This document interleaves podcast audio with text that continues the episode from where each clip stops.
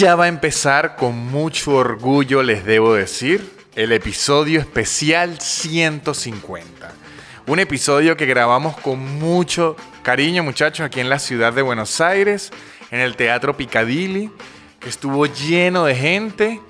Eh, empezamos tarde porque ese día jugaba la selección de Argentina, se empezó tarde, había lluvia. Había gente que estaba muy cansada. De hecho, vi, muchachos, no los voy a juzgar, vi mucha gente del público que se estaba quedando dormida durante el, show. Pero está bien. Eh, pudieron haber soñado que estaban en el podcast o algo así. El show lo arrancamos como a las 11 y 30 de la noche.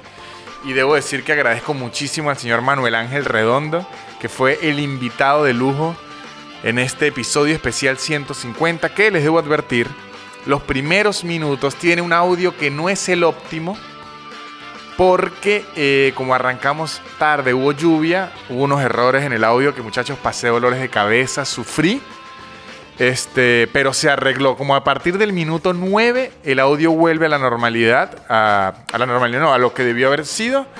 Igual hicimos todo lo posible para que fuera de su agrado, así que si al inicio dicen, "Mm, pero qué raro que no se oye perfecto, no es que se oye mal, no se oye perfecto, ya saben por qué, pero creo que este episodio quedó muy lindo, hay sorpresas, hay buenas anécdotas, hay mucha diversión.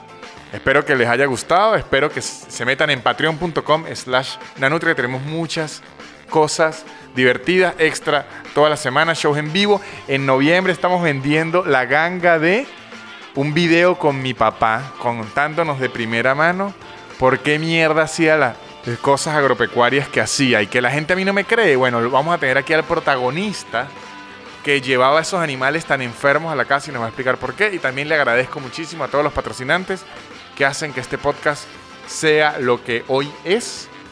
Casupo.co, los artículos de cuero increíbles eh, con envíos gratis a los Estados Unidos y no gratis fuera de los Estados Unidos. Arroba garantía ya, la mejor forma de mudarse en Buenos Aires y alrededores. Shonen Games, un podcast muy divertido de entretenimiento y cultura geek que pueden conseguir en YouTube. Y arroba Blue Piso English, un curso de inglés, eh, Blue con B chica, en su tiempo y en su espacio, arroba Blue Piso English. No digo más. Espero que disfruten este episodio especial que le hicimos con mucho cariño, que fue un gesto que les quise dar a la gente de Buenos Aires para que lo vieran en vivo y tuvieran un- una noche distinta. Y ustedes que ven esto siempre por YouTube para que vieran que sí se le puede dar cariño a este podcast. Espero que lo disfruten. El episodio 150 arranca ya mismo. El super increíble podcast de Nanutria, el super increíble podcast de Nanutria, el super increíble podcast de Nanutria. Y empezó.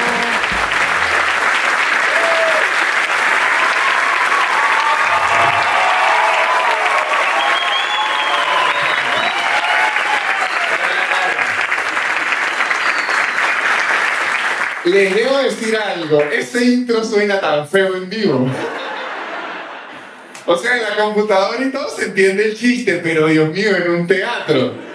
Y en la prueba de sonido me lo pusieron, no, quítelo. Este episodio 150, que es un episodio especial, quería dar como un de, de- de- de- detallito a la gente. Ve que la tratamos en vivo, es igualita. Funciona idéntico. No era su YouTube. En vivo funciona igual. Quería darle un, de- un detalle a la gente porque yo esto siempre lo grabo en un cuarto en mi casa. Que coño, mira, alquilé muebles. Es- Esta mata no la alquilé. ¿Quién sabe la sacaron? Yo creo que se la robaron de la entrada a un edificio. Traerlo por retrato. Y decidí traer un invitado especial al día, el día de hoy, muchachos, para que nos acompañe el episodio. Pido un fuerte aplauso para Manuel Ángel Redondo.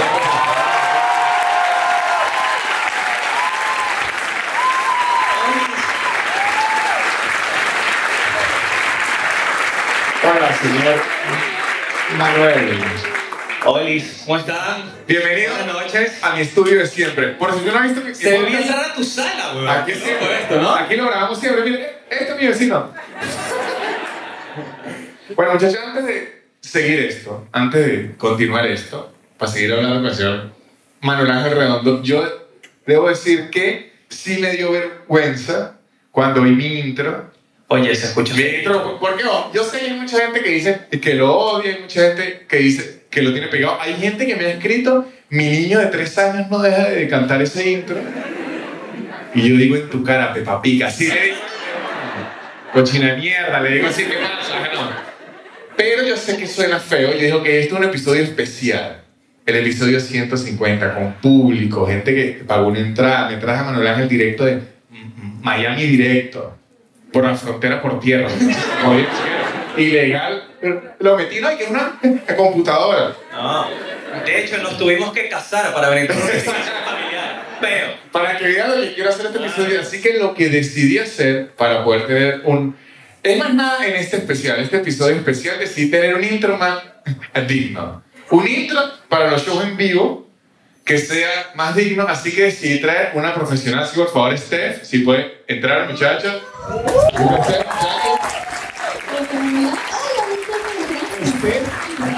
Una cantante profesional de las finalistas de La Voz. O sea, Steph ha mirado a los ojos a Ricardo Montaner. bueno. Casi verdes. Ya vamos a hablar de Ricardo Montaner. Ya, ya vamos al segundo que, que pero esto es una trampa, Steph. No, no, yo feliz. Yo lo que la traigo es simplemente hablar si Mau y Ricky, ¿qué tal? Pero ahora. Entonces, muchachos, yo dije, vamos a tener un, No, yo lo escuché y dije, un intro digno de un show en vivo. Así que yo creo que, por favor, Vamos a tratar. música maestro para un intro aquí. a tratar. No, no, no, no, no, no, Déjala que arranque, ni ha empezado a cantar. O sea, no, esto es, mira, esto es en vivo, esta gente se este mojó afuera. Está sonando bien, así, así salió. Ni empezó a No le pasado. Coño, pero yo creo que si esta gente mandó frito, que arranque con todo. O sea, ella iba ah. bien, pero eso lo puede hacer Manuel. No, yo creo, yo creo que con todo. ¿Tú lo quieres con todo? Con todo. Full equipo. Sí, full equipo. Vamos a ver qué podemos hacer. Ajá. A ver, ¿qué me sale?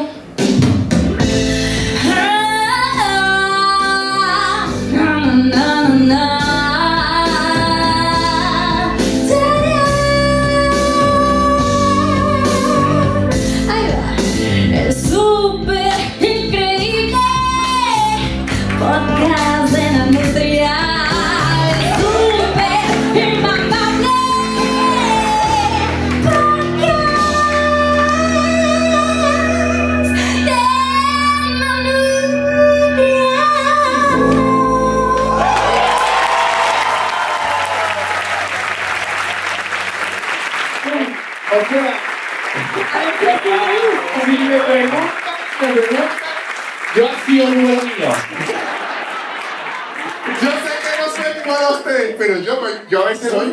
me pasé Cristina Aguilera.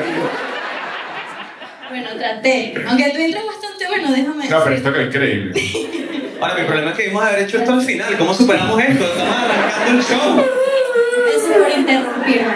No, que, que- quedó increíble, quedó increíble. Steph, muchas gracias. Un, un, un aplauso. gracias, muchas gracias.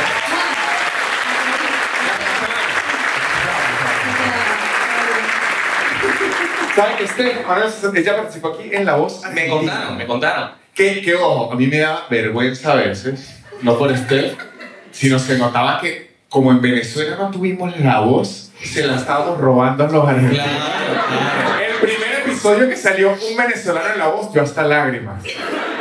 En el segundo, no, el otro venezolano, el tercero, de repente, Mau y Ricky, no, que que hay pequeños ya. Y tú en tu casa llevo tu luz. No, al revés, dije, muchacho, pero disimule.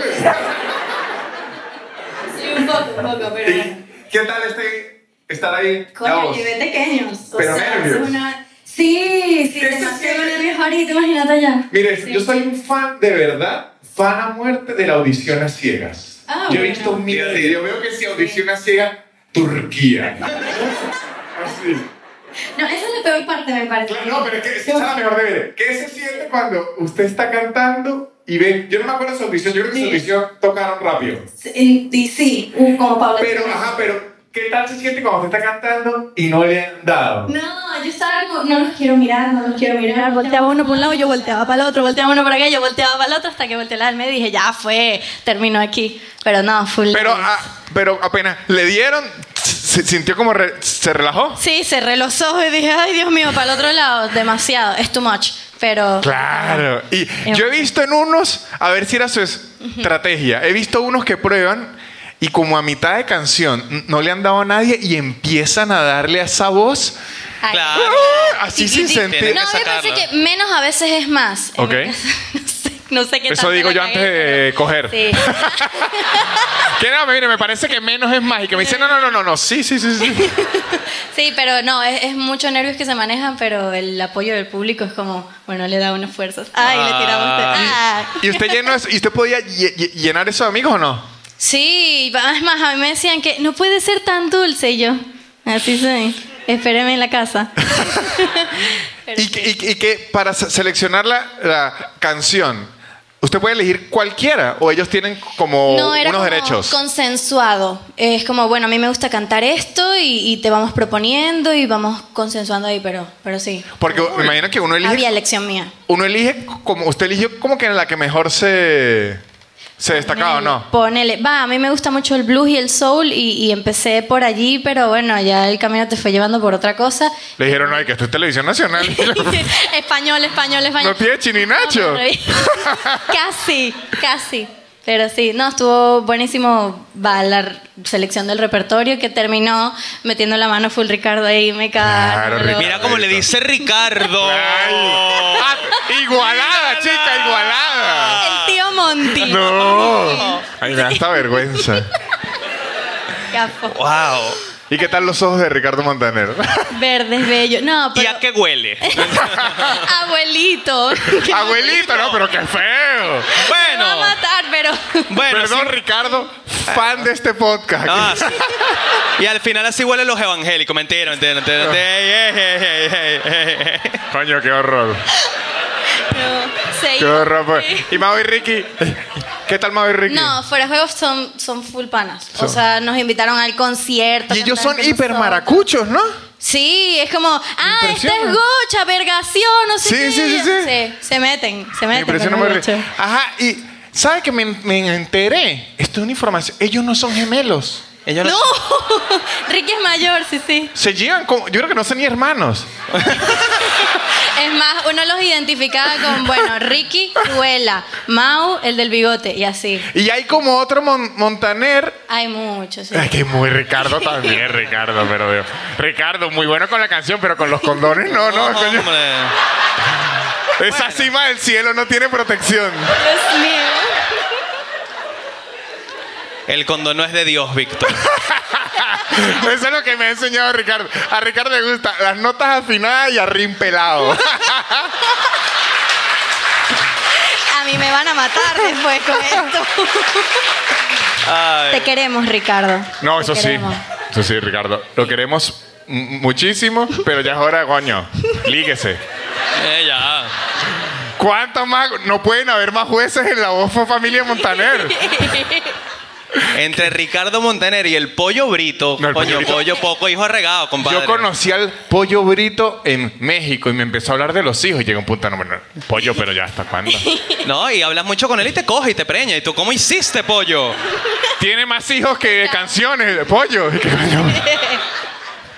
Este, muchas gracias. ¿Sabe qué? ¿Puedo fa- fastidiarla? No. Y otra vez el intro así como para Ay, terminar. mira, va, si el público lo pide, sí. Claro. ¡Ey! Claro. Ah. Sí, sí, sí. A ver. A ver. Ahí viene, viene. Ahí viene, viene, viene, viene, viene, viene. La produ. Ah, ¿les gustó, no? Ah, ah, na, na, na, na, na.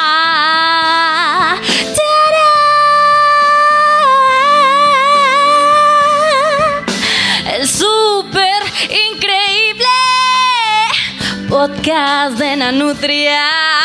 El súper inmamable podcast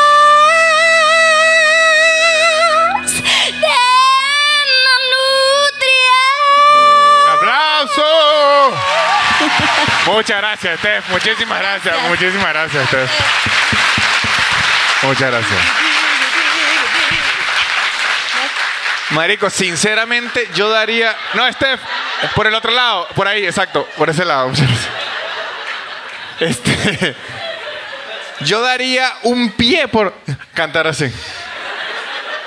La canción no dice mi nombre, pero yo me pajeo escuchando eso sin problema. Yo le echo bola. Vente. No, y después la gente escuchar esto cuando escuche el otro. No, claro. Bueno, muchachos, pero así es el mundo. De hecho, deberías poner ese, ese intro tirando. Nah, yo no puedo ser tan ególatra. Dura lo que dura un polvo mío, al menos. Entonces, entonces, tiene un hub. ¿Y quién es usted? El, el señor de los anillos. que Dura tanto. Yo ya acabé en el.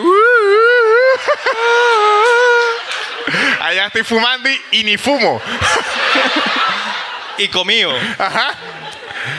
Bueno, aquí estamos, muchachos. Este va a ser el episodio 150. Ya no va a haber. Ya nadie va a afinar más aquí. Wow. Ya no va a haber aquí nadie más afinado. Pero yo tenía. Había hablado con Manuel una buena di- dinámica para empezar este episodio. Porque ahora es que empieza esto.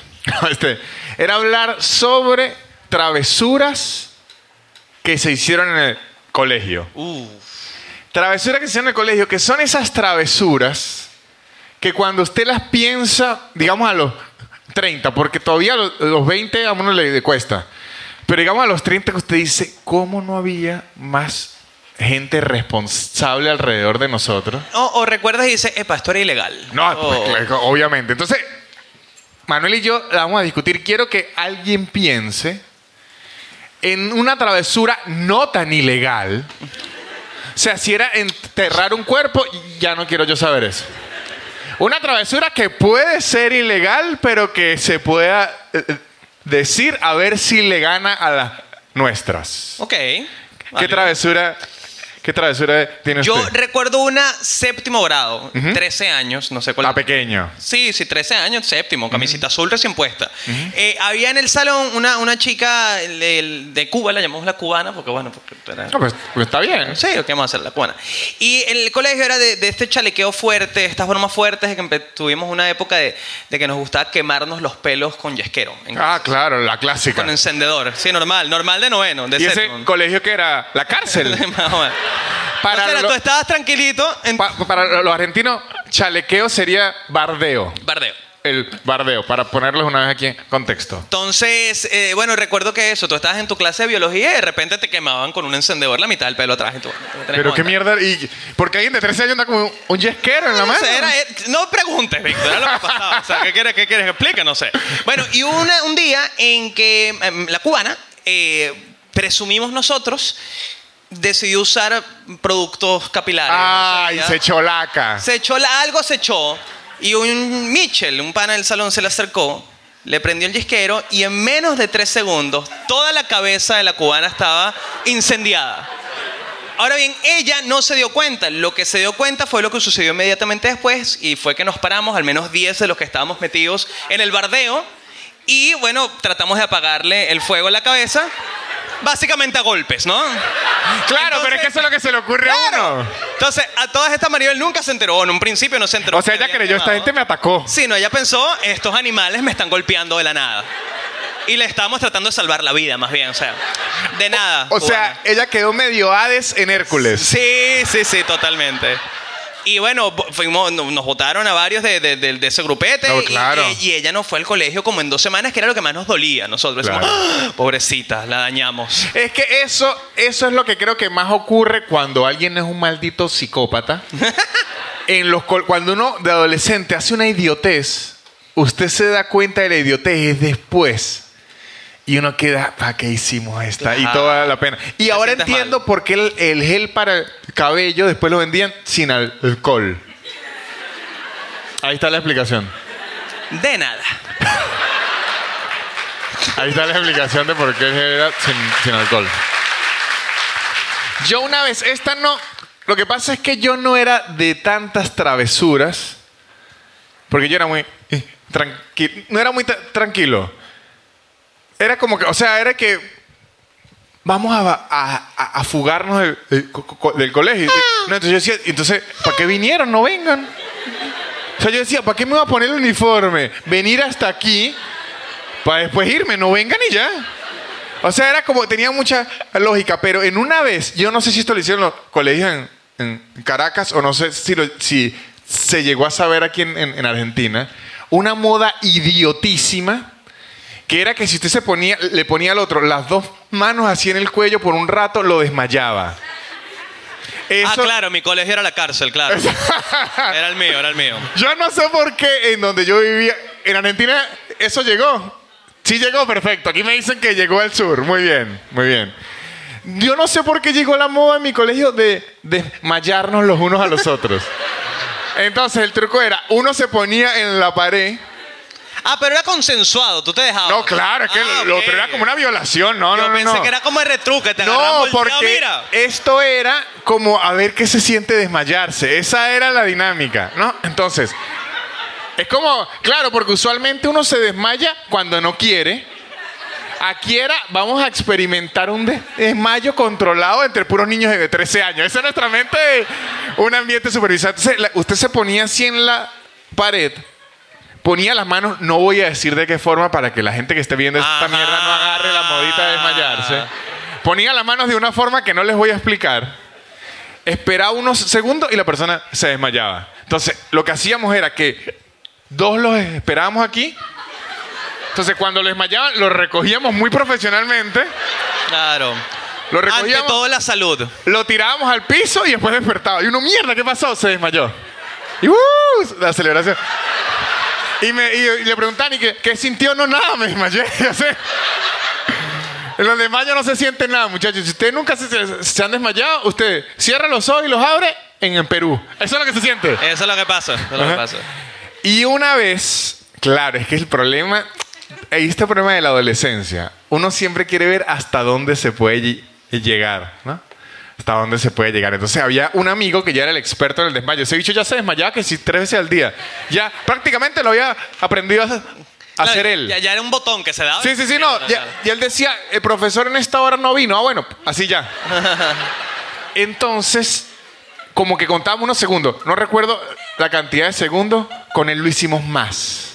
Más, ¿no? De repente él se desmaya, lo tiramos al piso y le damos, le damos, no se para, ¿no? No se, entonces, y probablemente eso fueron 15 segundos, pero en nuestra mente eso fue hora y media, ¿no? Porque uno de, de adolescente ni piensa, o sea, sí pensamos que está muerto, pero uno no piensa en lo horrible de la muerte, sino uno piensa, el profesor va a llegar. y va a encontrar a esta persona aquí muerta. Iba a encontrar un muchacho O muerto. sea, nosotros no pensamos, los papás, la familia, la vida que tenía por delante, nos decíamos, ¿qué le vamos a decir al profesor? Que está este bicho muerto aquí. Y no se nos ocurrió, no se nos ocurrió nada. Y yo agarré, desesperado ya, desesperado, y le revisé el mismo bolso a él que estaba ahí al lado y le encontré un jugo.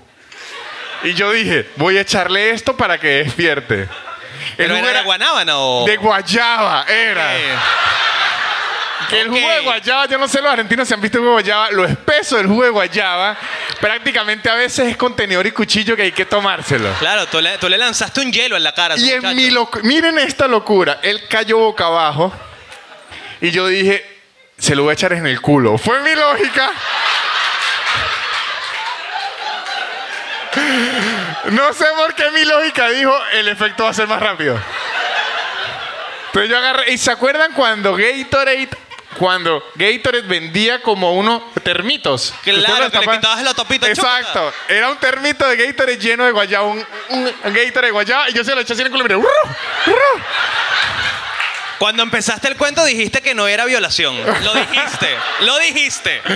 Bueno, y él de repente se paró y, ¿y qué me hicieron? y lo mismo, le salvamos la vida, amigo. Wow, le salvaron la vida. Y por como no le podíamos decir al profesor qué ocurrió, ese muchacho duró, eso fue como a las 9 de la mañana. Duró hasta el mediodía con jugo de guayaba en el culo toda la mañana. Porque ¿qué va a hacer? En guayabao, No, quedó, tienes que esperarte el mínimo el segundo recreo para echarte agua bebedero en el culo, si no, ¿qué vas a hacer? quedó con jugo, pero lo- no, ese día nos asustamos. Qué bonito, qué bonito, Víctor. Yo, yo recuerdo una, esta es más, más de influencia sobre otros niños Ok. y quizás contenido delicado que uno no debe consumir a cierta edad. tenía que ser segundo o tercer grado, porque yo me fui a ese colegio después de ese año. Es decir, 9 o 10, máximo 10 años. Yo me quedé muy tarde una noche en la casa viendo televisión Ok. y recuerdo que en Televen pasaron una película protagonizada por Leon- Leonardo DiCaprio. Ok. El nombre en español, no recuerdo El diario de un rebelde. No, creo que es esa. Sí, sí, sí, esa, ¿Es porque esa? es la única explícita de. Ay, discúlpame. Era como diarios de básquetbol, algo así. Sí, lo sí, sí. Era el básquet. Bueno, pero, pero en, español es el diario de un rebelde. El diario de un rebelde. Bueno, hay una escena en la que la, la peli trata de un equipo de básquet en el cual está Leonardo que caen en las drogas eh, estudiando en el colegio. Y hay una escena en la que Leonardo, por con Leonardo, como Ricardo, ¿viste? Hay una escena en la que Leo, Leo, Leo, se le dice Leo. hay una escena en la que Leo eh, entra a un baño público y deja que un Ay, tipo sí. le haga sexo oral a cambio de dinero para él poder conseguir drogas. Y eso, Para los argentinos, eso se diría en Venezuela, le mamaron el huevo por plata. sí mismo, mano. ¿Se entendió? Perfecto. Le dieron un, un pete por una guita. Por eso es nuestro embajador. Ahí está. Ajá. Bueno, exactamente eso que tú dijiste se lo dije yo a mis amiguitos del colegio el otro día. Diez años. Le dije, mira, vale, vi una película que le que me mandó ese huevo, vale, para comprar, una, para comprar perico. Y los niños llegaron a decirle eso a sus papás y me votaron una semana del colegio. Pero usted era, era un difusor. Yo era un difusor de la filmografía información. de, de Claro. Leonardo. Y la pena para mis papás también. Y que mire, su hijo anda diciendo que si mamadas de huevos. Y Que Leonardo DiCaprio se dejó mamar el huevo por perico. Y ese muchacho es el de Titanic. ¿Cómo usted va a decir eso? ah? Su papá diciendo, Leonardo es capaz de hacer lo que sea por un Oscar. Sí. Yo me acuerdo de esa escena y también la vi muy joven, Sí. pero entendí todo. Dije, a veces la necesidad, bueno. Dije, pero por lo menos no mamó él. Mente de tiburón. Al menos no mamó él, se lo mamaron. Coño, y, y una mamada. Claro.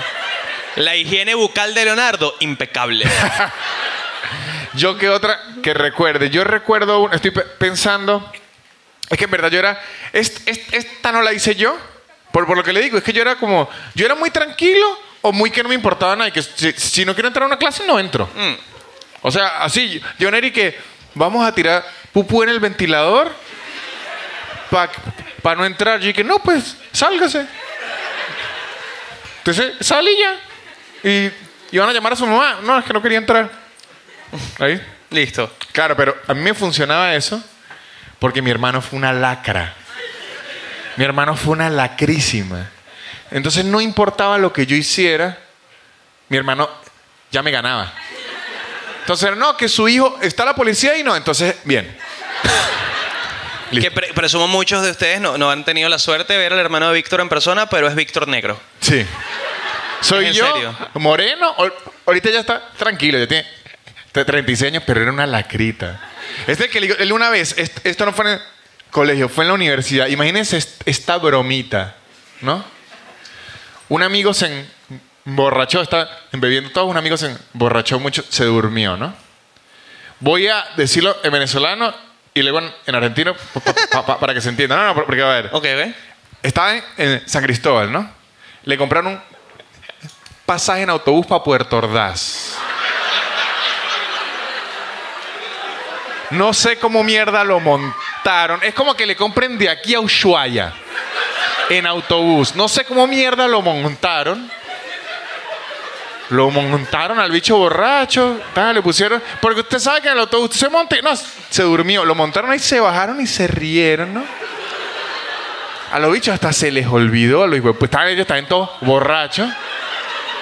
Como a las 5 horas lo empieza a llamar todo desde Barinas. Ya estaba en Barinas. que- O sea, a 5 horas después se bajó el bicho en Barinas todo molesto. ¿Y qué, me hicieron? Y estos riéndose. ¡Ah! Me enseñan las travesuras de él. Entonces, no, pero hubo una de un amigo. Yo, yo me gradué de en, en Venezuela lo, nor- lo- lo normal, lo tradicional es de graduarse en bachillerato en la secundaria o de ciencias o de humanidades. Sí. De ciencias y humanidades. Yo estudié en un colegio que tenía bachillerato técnicos, que tienen especializaciones más. Yo soy bachiller industrial en dibujo técnico. Súper útil, súper útil. No, en verdad sí. Eh. Yo me redondeé haciendo unos planos y tal. Sí, sí, sí, sí. sí. Eh, En verdad, sí, es más útil que que si humanidad y que yo sé francés. Cállese la boca, chicos. Y ni siquiera, uno aprende en humanidades a fumar marihuana. Exacto, esa exacto. vaina. Y en dibujo técnico Eh. se podía fumar también. Entonces yo estudié eh, dibujo técnico que usted veía topografía, usted veía que si dibujo arquitectónico, dibujo mecánico. Ustedes saben lo que es un vernier. Bueno, un ve- vernier es como una regla de metal, Manuel, como una regla de metal que tiene como esto. Imagínese esto que se sube y se baja. Y eso se usa para saber los diámetros de las cosas. Ok. Como una regla usted no lo puede medir, esto usted lo calza así y, y luego lo, lo mide y dice esto tiene... Bueno, eso es de... Usted le da a adolescentes un vernier. Y es un arma, es, era una cárcel. Ah, ok, es un arma. Ajá, pero no. Entonces veíamos una materia que se llama AutoCAD, que es en computadora, era un, laboratorio de computadora. Y un día un amigo no quería entrar y en vez de quedarse afuera, él se le ocurrió, voy a hacer un cortocircuito en el laboratorio. A él no se le ocurrió, voy a bajar los switches. No, no, no, no. A él no le gustaba así. Voy a hacer un cortocircuito en el laboratorio para no ver clase. Y su, su lógica que le daba según toda la televisión que había visto, iba a agarrar un alambre y lo iba a poner así en un enchufe. Lo que él no vio en las comiquitas en la televisión es que él tenía que soltar el alambre. Porque si él lo agarraba y efectivamente él no entró a clase, pero porque terminó en la enfermería. Fue lo que ocurrió. Oh, oh. Lo pateó, que lo estrelló contra la puerta. El bicho quedó medio loco. Y para el doctor y no entró a clase. Linda, linda historia, linda historia. Yo, linda. yo, ya, yo ya me quedé en los cuentos normales, que si cerro de pupitre, ¿quién no hizo cerro de pupitre? Eso es normal, Ah, se ¿verdad? hizo. un Se va el clásico. profesor, haces tu cerro, Cerro de sillas. Uno hace una montaña de sillas y la idea es lastimarse. No, la, la idea es caos, anarquía, que entre el profesor y haya un cerro completo de las sillas. No tiene mucha lógica. Y cuando eh, estaba en salones que tenían puestos fijos, Ajá. o sea, que tú tenías tu pupitre, tu Eso silla, sí era una fija, cárcel. Es- esa era la tuya durante todo el año, se empezaron a crear los bandos, ¿no? En el salón. Entonces estaban los de este lado, los de este lado, los de este lado. Y eso solo en mi colegio llevaba a guerras de piedras durante la clase. Sí, No, sí, pero sí. ¿qué mierda es Entonces eso? la profesora se volteaba, era, pero era sigloso. Eh, tú eras un francotirador. Tú esperabas que la profesora se volteara y tú veías a tu víctima, sacabas la piedrita que te habías agarrado en el recreo antes y lanzabas un solo pedazo, ¡boom! y volvías. Y volvías. Y así empezaba la guerra y bueno, ganaba el primero que sacaba sangre. Qué horror. Ah, no, y los míos, los míos son terribles. Yo por lo menos eché huevo de guayaba. Una piedradita. ¿Alguien aquí cree que tiene una maldad? Ah, mire, este la mano de una. Ni lo pensó. ¿Cuál es su nombre? Emmanuel Domínguez. Oye, pero. ¿para qué decías el apellido? Ahora tu cuento es horrible y ya se enteró todo el Ah, mundo. no, Te van a lo- buscar en Le Facebook. ponemos pi. Le ponemos Ah, ¿tienes pi. un motivo? Perfecto, Ay, Dios. tiene un motivo. Es de los teques, estaba Miranda. Pobrecito. Dios contigo ahí. La cuna de la motopirueta.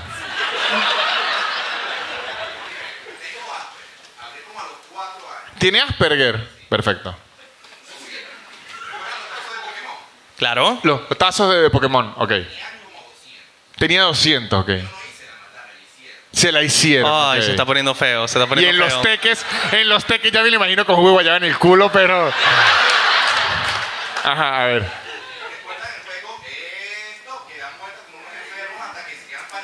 El juego stop, estoy repitiendo lo que dice, es para que quede en el video. Ya va. Ya va, el stop es, gritan stop, se agarran de la mano y dan vueltas. Ok. Y dicen stop y se frenan. Ah, ok, ok, ok, ok.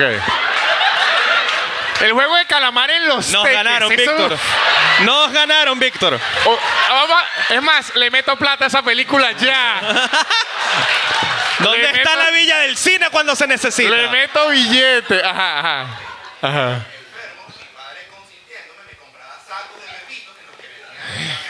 Sacos de, de Pepito que venía. Los tazos. Perfecto. Ajá. Usted estaba en segundo y jugando con los de sexto, pero coño. Empezaron a girar. Esto. Ah, claro, usted levanta los pies como para.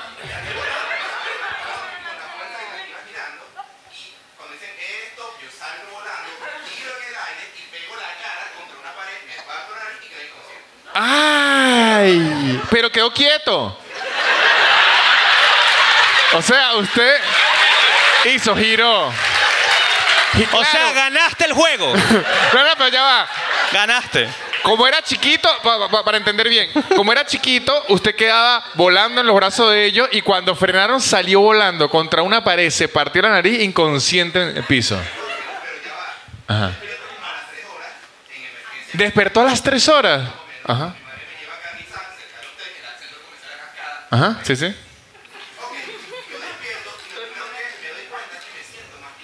Se siente más ligero.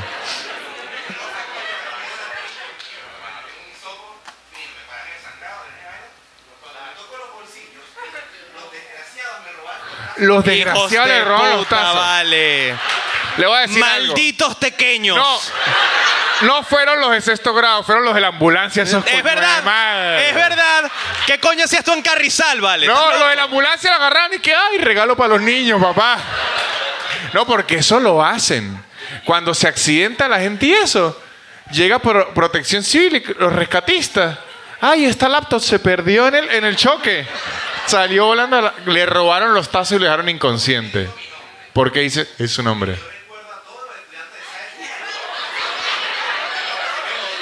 Me fascina. Los recuerda y los tiene anotados. Esa otra película la compro. Tenemos dos.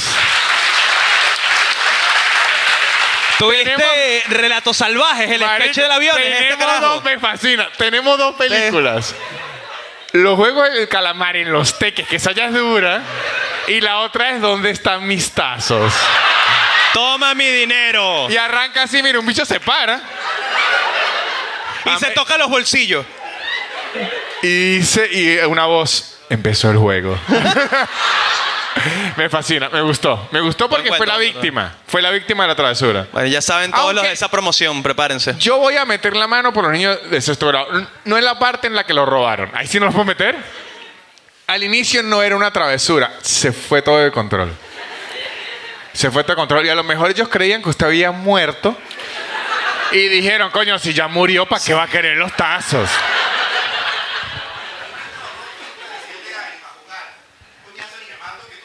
No, claro. Eh, No, ya, si yo invito ahorita a un autista de 7 años a jugar, ya es un problema. Pero los niños de 6 años tampoco entienden muy bien el Asperger y eso. Ahora, si vas a robar un niño, mentira, mentira, mentira. No, no, no, no, no, no, no.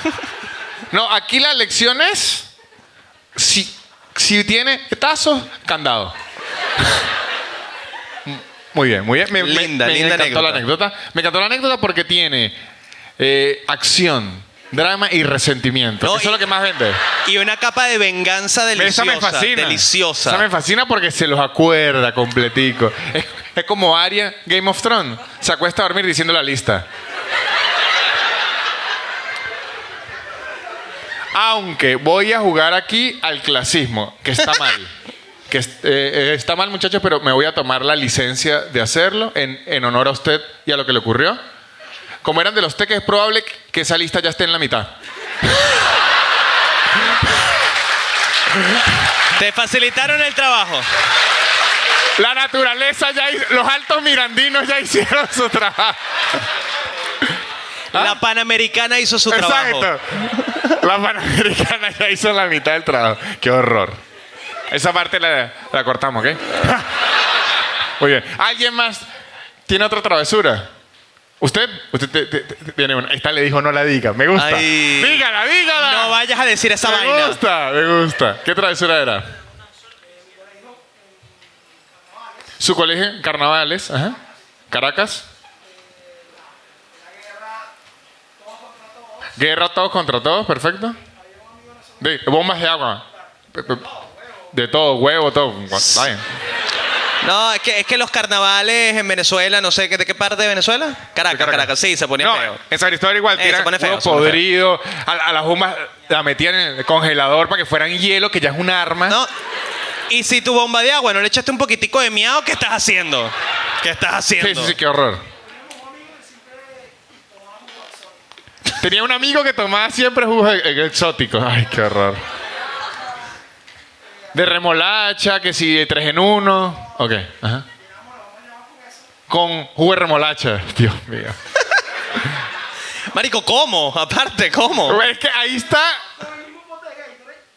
Claro, es que ese, ese pote, de verdad, eh, vale, lo eso- mejor que le pudo hacer Gatorade a los 90 en Venezuela fue darnos ese termo. Ese termo, ¿cómo servía para todo? Para servir la salsa de tomate, todo, todo. Oh, para llenarlo de queroseno y prender una parrilla. Sí, sí, sí. Increíble. De verdad, ese termo de Gatorade, yo creo que en la casa debe haber. En- en mi ca- y, y ni sé dónde lo sacaron, porque yo de niño no tomaba Gatorade. ¿Quién sabe dónde pareció? Ajá. No. Con el, el jugo raro, las llenaban. Ajá, ajá. Ajá, ajá. Ajá, Era un colegio de 400 eh, estudiantes. Cuando sonaba el timbre, guayaba y guayaba. Ay, claro, jugo de remolacha en la ropa la daña. Claro, es peor que cloro. No, y llegabas a tu casa oliendo a mierda, yo, porque ese jugo seco en la franela. Cuando un profesor los jodía por algún motivo. Bomba con liga de freno. ¿Y qué liga de freno? ¿Y usted que estudió ingeniería mecánica? ¿Era eso? Unos chamitos de 13 años, no, yo aquí tengo una liga de freno. De verdad, el adolescente sí es ocioso, ¿no? Claro, y eso daña la pintura. Qué hijos de puta. Qué desgraciado, esta matemática. Y que, y que, ¿por qué nos odia? Y que por eso, desgraciado. Qué horror. Horrible, horrible, horrible. Pero está bien. Una Está- travesura. no, no, está Le bien. pedimos una travesura. Se la Tu- dieron. Tuvo un buen set, buen set. Un buen set, me gustó. ¿Alguien tiene otra? ¿Otra travesura? ¿Tantos bien sin travesura? Una más, una más. Pero mira, aquí, no. hay una, aquí hay una A ver, tímida, aquí hay una tímida. ¿Quién? ¿Quién? Usted. Muy bien. ¿Cuál es su nombre? Luciana. Perfecto. En el último año de secundaria. Faltaba poco para irse de viaje egresada a Bariloche porque no sé si, si Manuel sabe, aquí el viaje de graduación, o sea, en Venezuela hay viaje de graduación, pero aquí es, es como una boda, o sea, es, es lo que la gente sueña, o sea, el viaje de graduación es un evento, hay que, el, el viaje egresado tiene que, de hecho, en, en la pandemia había gente muriéndose y yo vi eh, campaña de adolescentes, pero no tenemos viaje de egresado. Que se mueren los abuelos, cállese la boca y enciérrese en la casa. Que el viaje egresado aquí es clave. Ajá, iban ya justo para el viaje de egresado. Querían hacer algo diferente, siempre es un error. para hacer un poco de lío colegio y entonces eh, el aula ¿El aula, ajá? nosotros un colectivo, era un, teníamos dos puertas, una Ah, ok, el, el aula era como un autobús, una entrada y una salida, ok. que, que estaban enfrentadas la puerta. Ok, ok. Está una enfrente de la otra. Entonces, bueno, eh, con una soga. Primero, para, para que vean la diferencia cuando dicen Argentina ya Venezuela. En Venezuela usted no puede dar una cuerda No, no, no. en educación física. En Venezuela el profesor dice, ¿qué enseñan los cuerdas? No. Muchachos, cuerda imaginaria, porque Ah, si no van a terminar amarrando a un amigo ahí, eh, al perrito. eh, eso terminan. eh, Ajá. Pero ok. Buscaron dos cuerdas de la clase de educación física. Las amarraron Puerta en las puertas. puerta, claro, puerta perfecto, perfecto. Se encerraron. Claro, y que salgan de ahí ustedes que no, no sé qué pasa. Pero tenían algunas Se demandas. autosecuestraron. Pegamos carteles en las ventanas, tapamos todo con hojas. Ah, se bloqueó. Imagínense que estará. Claro, el profesor. La maldad no parece tan mala, pero usted viéndolo Pero con el profesor, puros menores de edad, encerrados y taparon los vidrios, dice maldita sea. Ah, claro, había unos que decían, no, yo me quiero ir, no se va para ningún lado. O sea, se secuestraron. Usted sabe que eso es lo que hacen en las cárceles. Pero pidieron un rescate o algo. ¿Qué querían a cambio? Nada. Lo, lo que querían era el caos. No querían nada. que, ¿Pero qué quieren? ¿Un helicóptero o algo? No. Queremos Sí. oscuridad.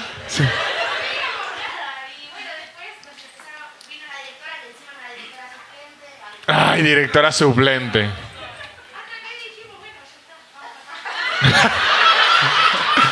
Hasta que se cansaron. No, y que no, ¿sabe qué, muchachos? Ya. Que mira ahora almuerzo. Me dio seis, me gustó esa travesura. Porque esa tra- travesura parece inocente, pero desde afuera se puede imaginar lo que sea. ¿Qué están haciendo estos hijos de puta? Claro.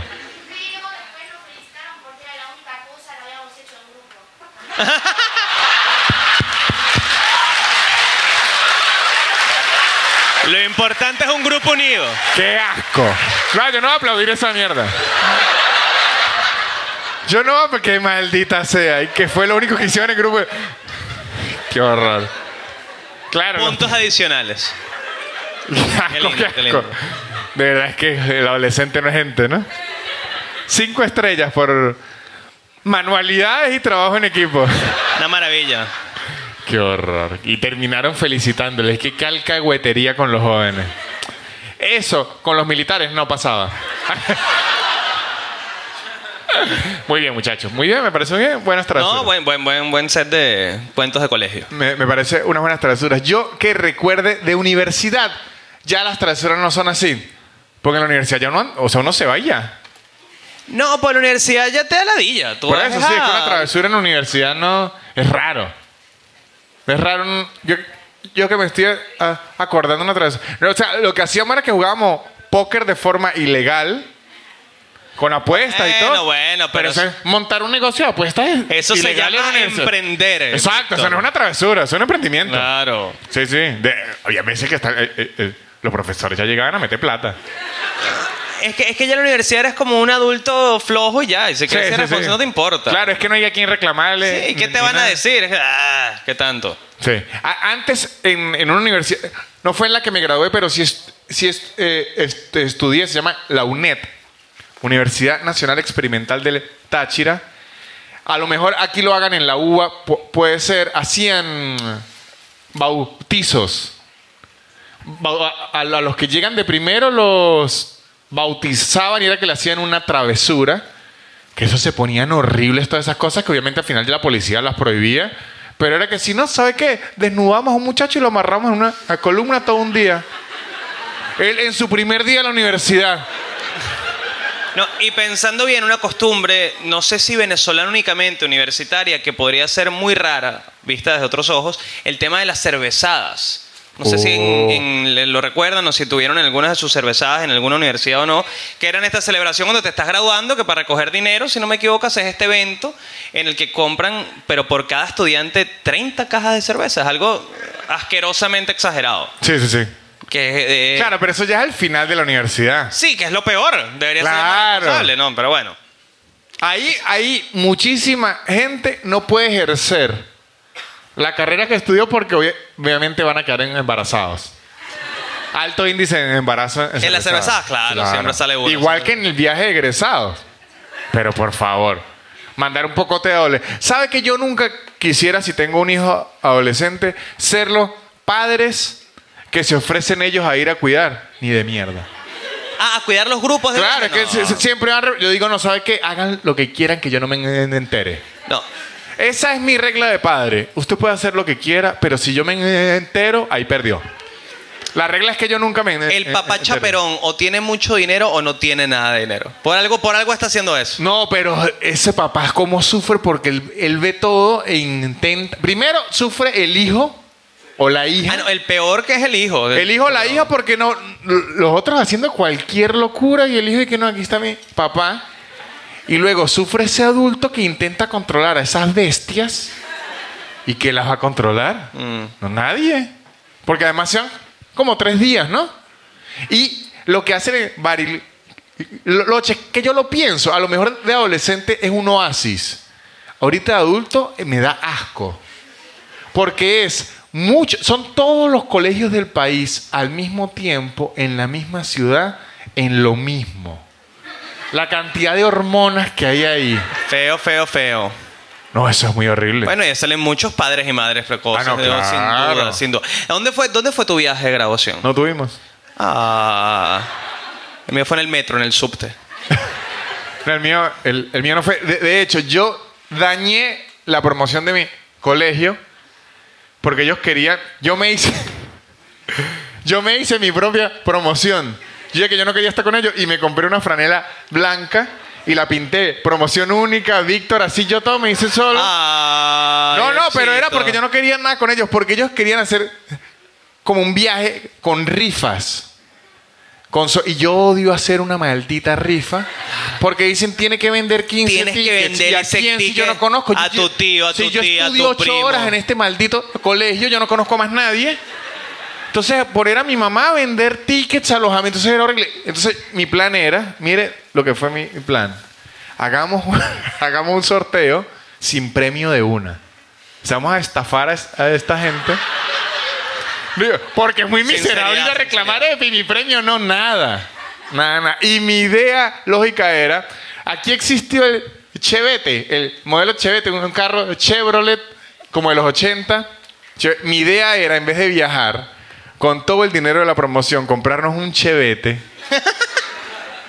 y sortearlo entre uno de los alumnos de- de- del sa- salón. Que no iba a haber un viaje, pero alguien iba a terminar con un Chevette. Eso me parecía de las mejores ideas en la Tierra. Y yo lo que dije, lo que podemos hacer es, mientras nos graduamos, utilizamos el chevete todos. Y al graduarnos ya le queda el que quedó. No quisieron, me retiré. Lindo. Hay, hay maneras elegantes de gastarse el dinero de. de, de Yo dije, me doy cuenta que ustedes no saben reconocer una gran idea. En, en mi universidad hubo un evento que se hizo para, creo que era una fundación de perros. Entonces habían dos grupos en el salón. Los que hacían una especie de documental, grabar unas escenas, y los que hacían el potazo, pedir dinero en la calle para esta fundación. Eh, después del potazo, después de haber recolectado el dinero, se filtraron unos videos de ese grupo del salón que hizo un ciclón del dinero, con el dinero. Y ¿sabes qué? Yo dije, divertido. Divertido, está bien, bien invertido ese Pa- dinero, ¿vale? para los- aquí existió algo como el ciclón del dinero. No se imagina Tiene lo que haber. es. Lo mejor que ha existido en la televisión. Tiene que haber, tiene que haber. Porque les cuento, e- era lo mejor. Yo de niño lo único que quería era el ciclón del dinero. Era mi verdadero sueño. Les cuento que era el juego. Era como un programa esto de, de Tinelli. Un programa que, que era un... Eh, Era una lotería en vivo. en Era una realidad. lotería, pero que duraba como ocho horas y Sí. toda la familia nos sentábamos a ver la lotería. Era una locura, una enfermedad. Pero el ciclón del dinero, ¿qué era? Era un cubículo de acrílico, o sea, un cubículo transparente, ¿no? Con unos ventiladores y unos bichos de aire que botaban. Y, a la y habían unas pequeñas ranuras, ¿no? Ranuras. Una persona se metía adentro con demasiada plata, demasiada plata, le prendían el aire con el billete vo- volando y él tenía un minuto para sacar la mayor cantidad de dinero que podía por la ranura y lo que quedara afuera era, era de él. Entonces te veía la gente metiéndose la plata por todos lados para sacarla y uno de niño era más, más, más", una locura por la plata. La, la versión universitaria que yo estoy contando era un poco más marginal, era con un ventilador y la gente tirada en el piso, pero bueno. Era con se monedas. entendía la idea. Monedas, tirándose se entendía monedas. la idea. Así era, el ciclón de dinero fue un, un- un gran invento. Ahorita no sirve en Venezuela porque por la cantidad de billetes, usted, a, a mí me dejan una hora en el ciclón del dinero, dos dólares. Y te compras una sólida Coca-Cola con eso. ya agarra y- cansado, ¿no? Cansado que ya no quiero este maldito ciclón. muy bien, muy bien. ¿Sabe que también está muy bueno, Manuel? Dígame. Esta publicidad. Y les hago la publicidad desde aquí, muchachos, para no meter en, en pleitos a Manuel Ángel por si él tiene otros patrocinantes o porque yo no le voy a pagar a Manuel Ángel de lo que me pagan los patrocinantes a mí. Yo le saqué ese show a Manuel de gratis y no le voy a dar minero. Manuel vive en Miami. Manuel hace billete. Yo he visto a Manuel con Norquis y eso. Así que no le vamos a dar nada de este billete, del billete que me da unas marcas increíbles como arroba casupo.com, unos artículos de cuero increíbles, billeteras, monederos, bolsos, cinturones, chequeras, libretas, tapabocas, un montón de artículos. Y ya pronto viene la línea sadomasoquismo de arroba casupo.com, que no sé si venga, pero yo siempre se lo ofrezco porque hay un mercado que tiene que ser atendido, porque además el sadomasoquismo siempre está hecho con un cuero de mala calidad hace falta unos buenos látigos de ese cuero increíble, colores increíbles de casupo.co y la gente arroba garantía ya hace que usted se mueve de una forma increíble. Si quiere practicar sadomasoquismo en una casa grande aquí en Buenos Aires y alrededores, la gente arroba garantía ya lo ayuda, lo ayuda con la garantía, lo ayuda con las inmobiliarias, lo ayuda a visitar los departamentos para que usted lo vea. Todo esto en arroba garantía ya. La gente de Shonen Games es un podcast muy divertido de entretenimiento y cultura geek que usted puede oír mientras practica sadomasoquismo. Claro que sí. Puede i- informarse y divertirse en las cosas del mundo geek y la cultura geek, porque si a alguien le gusta el sadomasoquismo es a los otakus, señores. Suelto es aquí, que el mundo lo sepa. Cuando usted dice esos otakus están vírgenes, vírgenes, esa gente lo que les fascina es que los amarran y les den hasta con el palo de la escoba, perdón por la tartamudez esa larga, no es que iba a decir una vulgaridad, y arroba Blue Piso English, en donde usted, Blue con B chica, en donde usted puede ver contenido sadomasoquista en inglés, porque ellos le dan clases de inglés, y usted aprende y aprende eh, todo lo que tiene que saber acerca del bondage, como se dice en inglés, todo esto en arroba Blue Piso English, Blue con B chica, cursos de inglés en su tiempo y en su espacio, seguimos con el episodio especial 150. ¿Qué Hermosa publicidad, muchachos, hermosa. Me encantó. Siempre lloro, siempre lloro. Porque digo esos dolaritos, qué sabrosa. Mire hablando de llorar. ¿Qué película se acuerda usted? ¿Con qué película es la que usted más ha llorado? A ver, a mí me encantaría decir, no sé, La vida es bella, eh, Sophie's Choice, pero marico, yo no puedo ver Marley en mí. Ah, no, claro. Marley yo yo. no puedo, Marley y yo. no puedo ver Marley yo. Porque aparte ahí, ni- no, ahí no te matan al perro de un atropellado, no te matan al perro de un tiro, que es como más rápido, más no, no, no, te lo matan de viejo. Ah, Cuando ya te encariñaste con el maldito Golden, ¿no? No, no. Marley y yo es tan desgraciada. No, no, no, no se hace. que yo la vi después de estrenada, mucho después. Ya sabía lo que ocurría. Y me tiró al piso igual. ¿Por Igualito. qué? Porque ellos. Es que s- yo sufro mucho porque este desgraciado. Aguacate es igual. Cuando el perro es maldito. Es peor porque cuando usted ya lo quiere, perdonándole lo maldito, ya es un lazo No, ya, más no fuerte. Claro, y Y usted al inicio odia a Marley y tóxico, después ya pero lo no, lo puedes, no puedes romper ya Usted ya relación. dice Marley.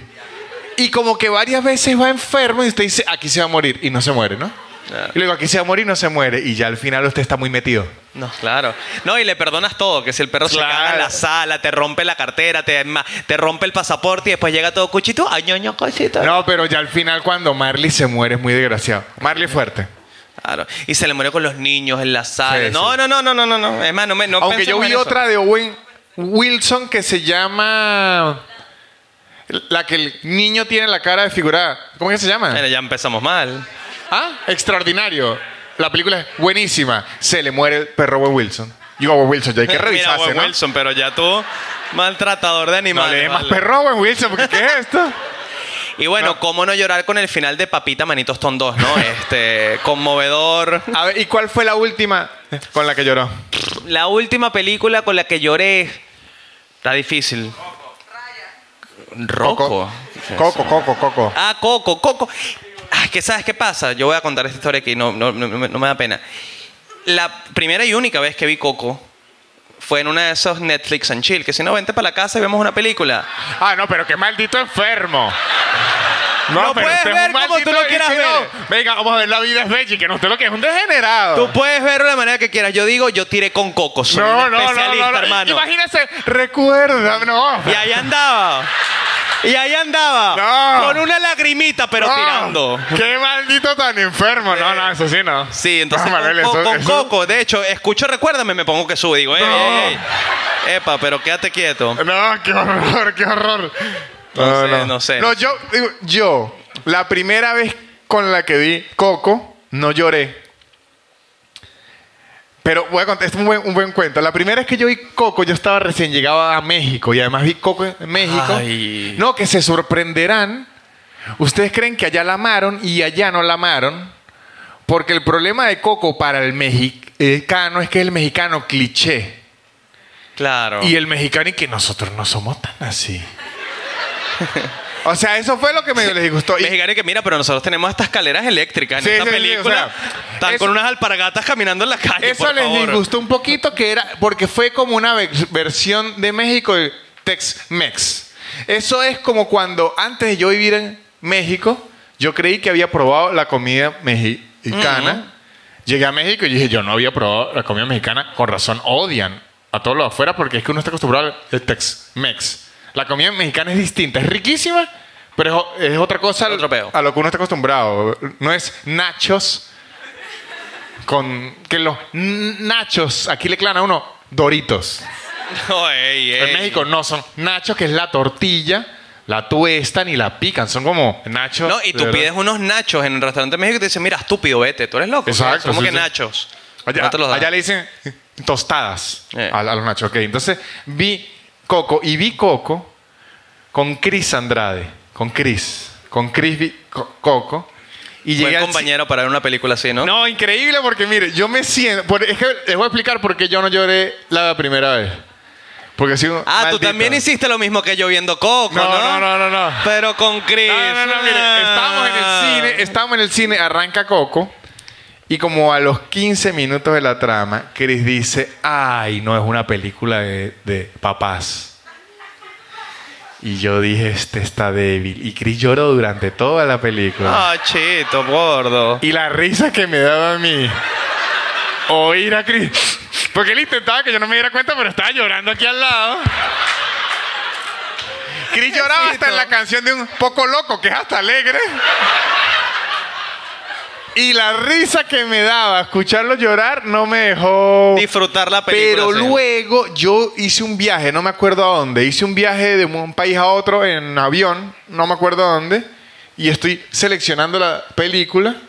Vi Coco y dije, coño, volver a ver esta. Me agarró con las defensas bajas. No, me tiró para el piso. Y tú llorando en ese avión. No, llorando, sí, en el avión llorando, llorando, llo- llorando. Y la, la gente como que me iba a preguntar qué era. Y veía Coco y decía, no. No, ya déjelo, déjelo. Déjelo. Que de hecho se viene la coco colombiana, ¿están claros, no? Ah, sí. ¿Cómo se llama? En? Encantada. La, la- la- no, miren esto. Tiene arepas, tiene guacamayas. Yo voy a decir que es Chicos, venezolana. nos ganaron. No, yo voy a decir que es venezolana y ya. Nos ganaron ya. Además, yo soy de San Cristóbal, de la frontera, esa es la misma mierda. Se escucha vallenato Pero hasta Co- más. Colombia, ustedes tienen a Shakira, déjenos que si la arepa uno, vale, que verga. Yo voy a decir que eso. eso No, es epa, guacamaya, arepa y chigüire. Yo vi el chigüire y dije, no, bueno, también. ¿Sabe que aquí el chigüire es es el carpincho? Carpincho. ¿Y sabe que en Colombia no se llama chigüire? ¿Cómo se llama? Chigüiro. De verdad. Ah, esto es un dale. Dato que le estoy dando. Se llama chigüiro. Y uno le dice, ay, pero es el mismo. Que todas esas familias latinas de, de- de Disney son iguales, ¿no? Como que todas se quedaron en Ah, 1762. claro, porque esa, esa es la que le gusta el, el latino, Claro, el latino, trabajador, claro. jardinero. No van a hacer una película y que, coño, el internet está lento. que es el latino ahorita y que no se envía la foto. Ese latino no le, no le sirve. No yo, es tan rentable. yo debo admitir que yo no lloré con películas como hasta los 25 años. Yo era como un robot. Ah, ¿De de verdad? Yo no ¿Y- y- lloraba. y- ¿Y cuando viste Bambi? No, era Kyle. Ah, no, papá. bueno, pero- No, no, yo era como un niño raro. De verdad, yo no lloro. Yo, miren esto. Que uno se da cuenta de sus mami issues o daddy issues si lloraste con el Rey León o con Bambi. No, yo con ninguna. Ahí tú dices, ¿a quién quieres más? ¿A mamá o a tu papá? Yo, cuando la, es- la escena esa de Simba y. y Mufasa. Y Mufasa, yo decía, coño, el tío los jodió. O sea, ese era mi pensamiento. Claro. En vez de triste, el tío se quedó con los terrenos, No. la clásica. Yo tal. Pensamiento viene raíces. El tío lo jodió, vale, Sí, para sí. quedarse con la herencia. No, miren esto, esto es verdad. Yo era tan, como tan, yo no sé qué, qué tenía, no sé, que yo me metí en hacer payaso de hospital. Yo fui payaso hospital muchos años para ver si algo me conmovía. Fue voluntario. Yo dije, coño, yo me tengo que meter en una mierda con un hospital con niños enfermos. Para o ver sea, si lloro. No, si lloro no, coño, para ver si siento algo por alguien, porque era como un robo. Mi, mi mamá lo que decía, este lo que le gusta es la plata. ah, no. bueno. O- ahorita ya me hago el, el gu- guarapo, lo que sea. Escuché la primera canción del disco de Acapela. en donde Acapela dice que nadie creyó en él y se burlaban. Yo estaba haciendo una pasta con los ojos aguados. yo- Nadie apoyaba a mi Acapelita. Yo no ahorita. Uno se pone sensible con el tiempo. sí, me, me pongo muy sensible. ¿Usted? ¿Cuál es, es su nombre? Usted, usted. Frank. ¿Se acuerda cuál fue la última película con la que lloró? El juego de, ca- de calamar. Ay, ¿Cuándo se- No, no, pero no spoilee, no spoilee. ay, la chama de la fila de atrás se murió el viejito. Ok, está bien, está bien. Fue un buen dato. Fue un buen, fue buen dato porque hay mucho viejo. Lloró duro ahí con el juego de calamar. Me gustó, me gustó. Hombre sensible, hombre sensible. Muy bien, juego de calamar. Hace tres años empezó a llorar. Claro, es que uno, uno hay un punto en que se pone sen- eh, sensible, sensibiliza. Vamos a ver. Usted, ¿cuál ¿es su nombre? Marie. ¿Cuál fue la última película con la que, con la que, que lloró? No se acuerda, hace tanto tiempo. No se- y la, la primera. ¿Ah? ¿Con cuál?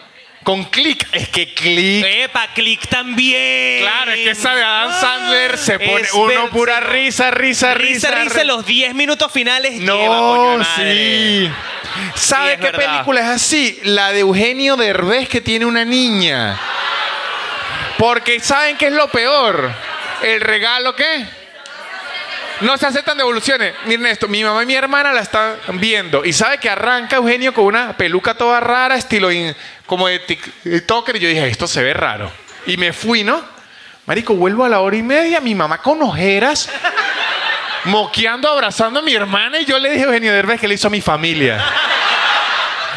Yo, ni la quise ver.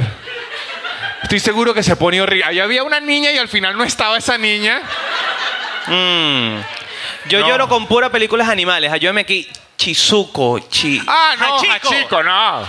Pero es que esa es tortura. Sí, es tortura, es tortura. No, es tortura. Hachi- esa ni la vi.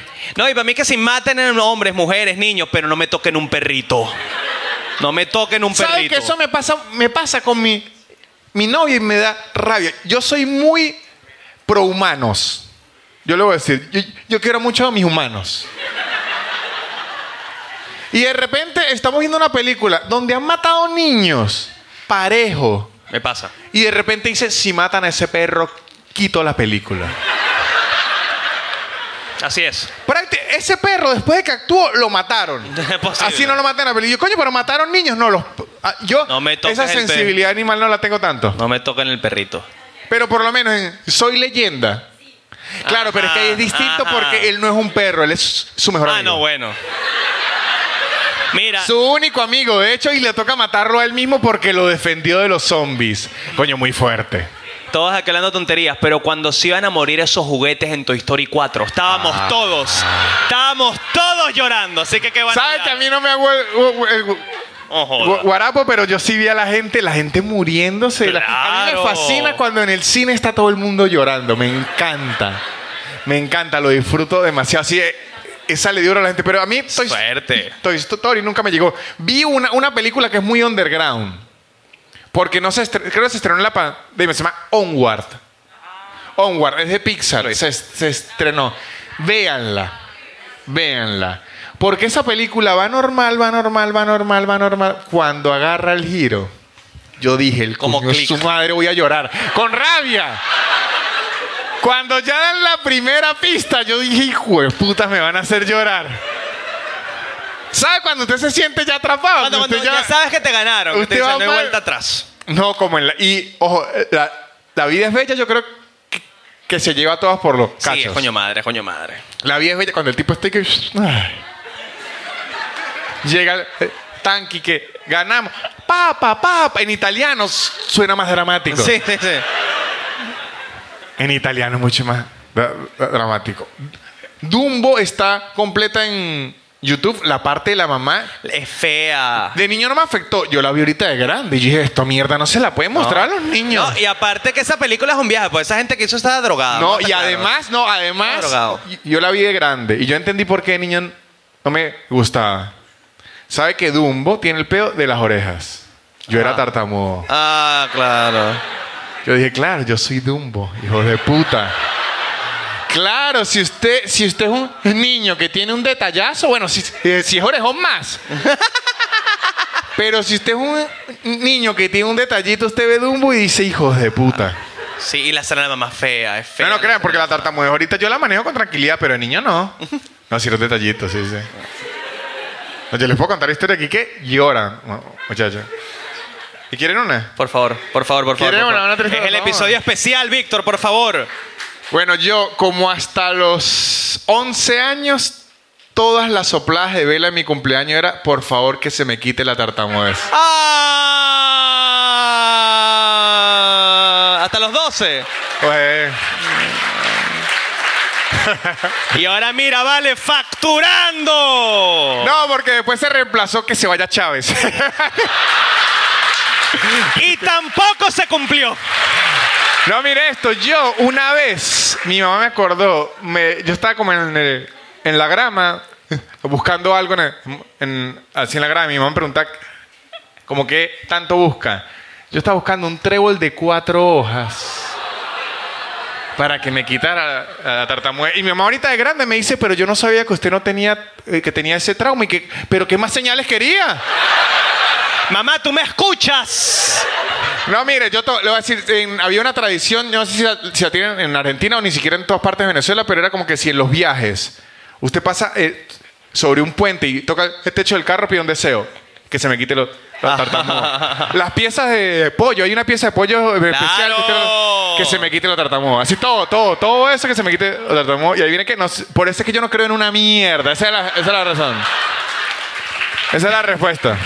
Tú cruzando unos cuchillos en el Yo piso. probé todo, yo matando un samuro en la casa, echándome unos ramazos. Cruzando tenedores en el piso. Eso es para la lluvia, no importa. Sí, no, de verdad, yo hice todo. Es que de ser niño y tartamudo es tan fastidioso.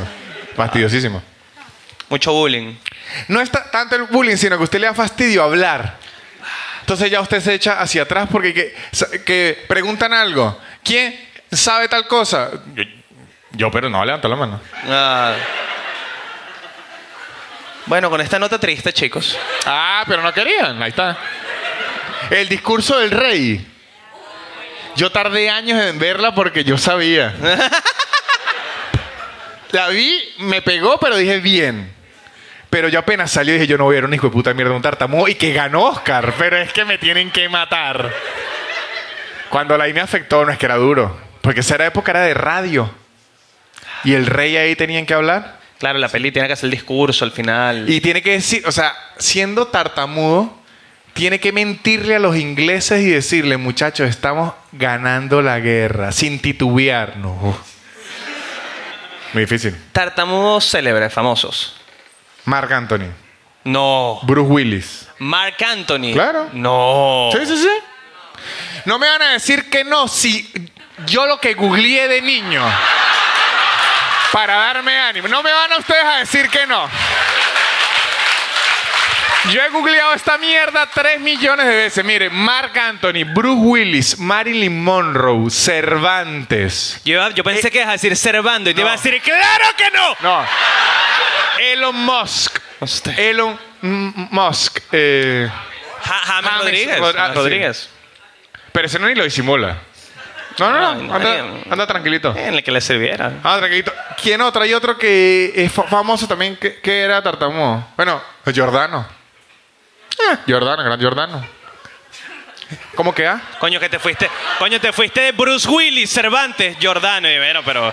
Amigo, Jordano llenó el Madison Square Garden. ¿Sí lo llenó? Van a decir que no también, coño, que, google- que lo googleé. Víctor sabe todo de los tartamudos. Y de. Jordano, además. Jordanista. Jordanista. Noches de luna llena.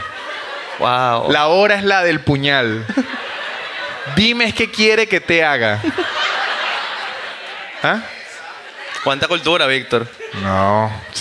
Esa, esa- esa canción se llama La Perla Negra. Que es que Jordano está acogiendo con una prostituta y vio que una lágrima negra le cayó por el ojo.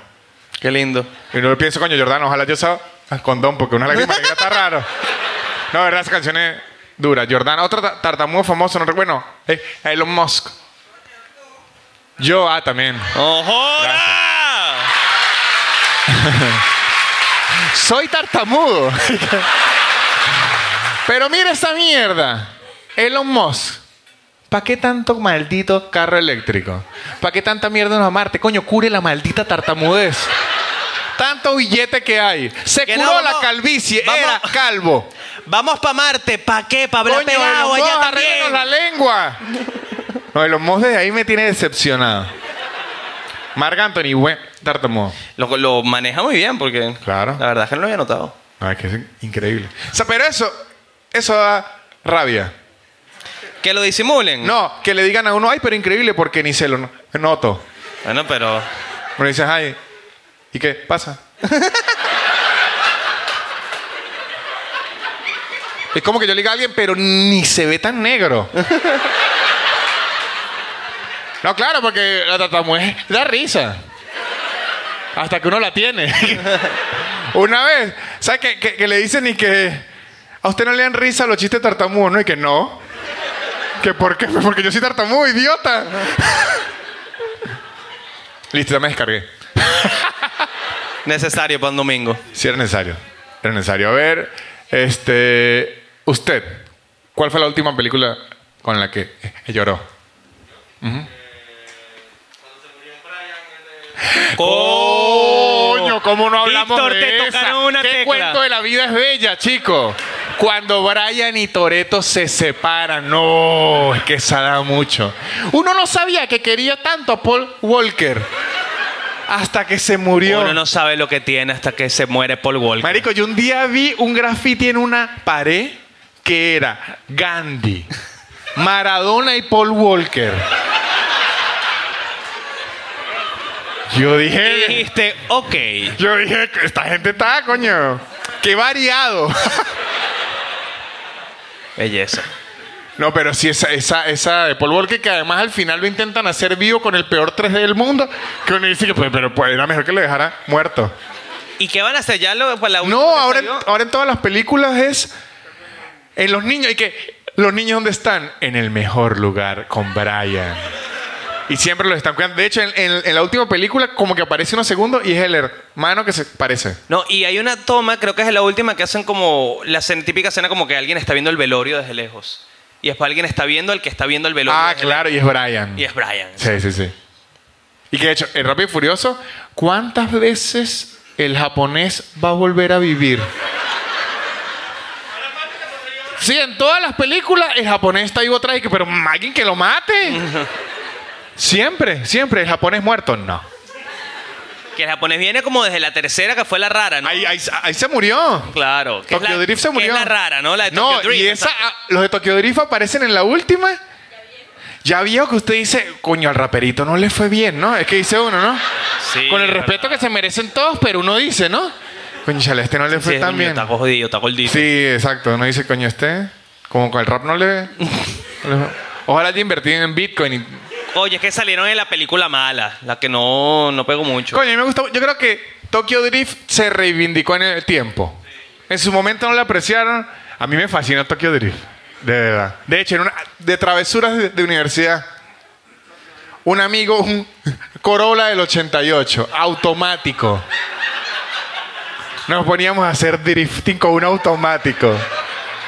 Que eso era ir a toda velocidad, freno de mano, con un Corolla de los cuadraditos.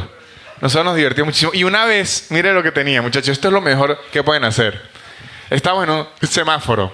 Había un, un- un carro caro, creo que era un Cavalier. Un carro caro. Mi amigo tenía los vidrios muy ahumados, muy oscuros, lo- los vidrios oscuros, polarizados. Y estábamos atrás, éramos universitarios, en ese carro habíamos 16 personas. Como un típico carro. Entonces atrás habíamos como 6. Y mi amigo empieza a decirle al tipo, al del, al del que para picar, ¿no? Y esto ya lo habíamos practicado antes en, en, en joda. Entonces, cada vez que mi amigo pisaba el acelerador, nosotros movíamos detrás del bueno. carro. Entonces, hacía como los Mustang de las películas. Que mi amigo, y se- el tipo se, se asustaba y el tipo decía, no, no, no, mejor no, y se iba. Nosotros le damos los caballos de fuerza a mano. Nosotros lo movíamos y el tipo dirá, pero ¿qué motor tiene este carro? De manera artesanal. Claro, Víctor, los de caballos de fuerza a mano. Wow. Nunca nadie nos aceptó una carrera. Decían, no, este tipo que tendrá guardado en ese carro. Éramos nosotros atrás. ¡Eh! Se- 16. por fuera se ve feo el carro, pero es que le metió la plata al motor. Exacto. Bueno, muchachos, creo que me divertí muchísimo el día de hoy. Creo que voy a pedir un aplauso para todos ustedes. Muchas gracias por estar aquí. Muchas gracias al señor Manuel Ángel Redondo Gracias, gracias, gracias, por estar gracias. aquí. Muchas son gracias al cool. Teatro Picadilly por estar aquí. Muchas gracias a Quiero Stand Up y a su producción. Muchas gracias a Steph, muchachos. Steph. Que vino con su música a que no sonara algo horrible. Este fue. Ahí está Steph, mira, Steph, Steph está matando. Otra Hola, vez. Muchas gracias, Steph. Muchas gracias. Muchas gracias, Steph. Y, y, y, y. El más grande aplauso para el embajador de Venezuela en Argentina, Víctor Javier Medina. Nanutria, por favor. Muchas gracias. Esto fue todo, muchachos. Muchísimas gracias. Buenas noches. Gracias. Muchas gracias.